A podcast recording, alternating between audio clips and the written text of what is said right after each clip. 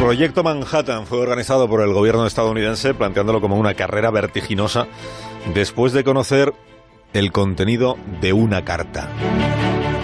Hoy en Historia de con Javier Cancho, Historia de Heisenberg.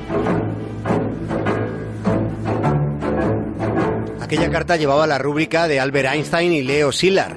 Los dos físicos advertían de que entraba dentro de lo posible que los nazis estuvieran desarrollando un arma atómica. Algo que al final y probablemente nunca llegó a suceder gracias a alguien llamado Werner Heisenberg. Heisenberg fue uno de los padres de la física cuántica, fue el científico que formuló el principio de incertidumbre y casi con total seguridad fue el personaje histórico que hizo que hacía sin querer hacer la bomba encargada por Adolf Hitler. Niederträchtiger, treuloser Feiglinge! Mein Führer, ich kann nicht zulassen, dass die Soldaten, die für Sie verbringen... Nicht Feiglinge! Verreiter, Versager! Antes de seguir con esa parte de la historia, fijémonos en algo también importante, es lo que podríamos llamar la grandeza humana. Una grandeza que demostró Albert Einstein. Einstein dedicó parte de su vida a tratar de desmontar la teoría cuántica y mientras combatía intelectualmente contra los físicos cuánticos, propuso que fueran ellos, Heisenberg, Bohr y Jordan, los que recibieran el premio Nobel.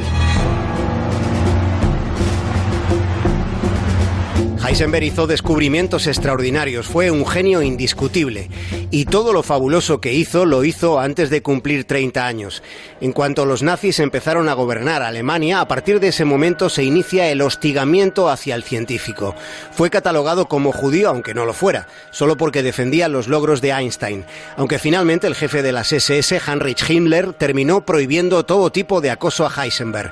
Los jerarcas nazis podían ser sádicos, pero no eran estúpidos, y así fue como Heisenberg se convirtió en el principal científico civil que estaba involucrado en el proyecto nuclear de Hitler.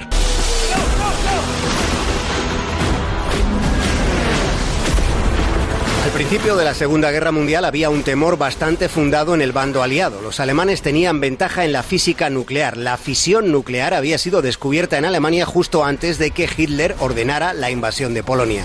En el territorio de la física, la Wehrmacht tenía ventaja.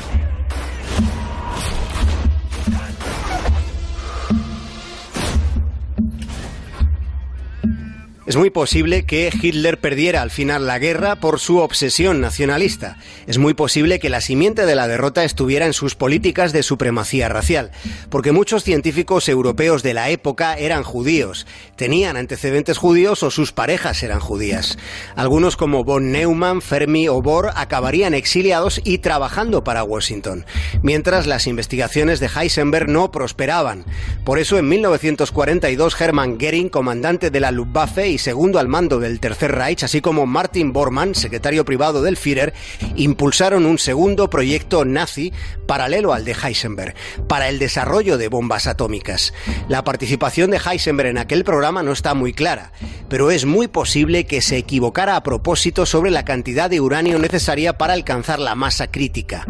La pregunta es qué hubiera sucedido si Heisenberg hubiera permitido a los nazis disponer de bombas similares a las que sí se lanzaron sobre Hiroshima y Nagasaki.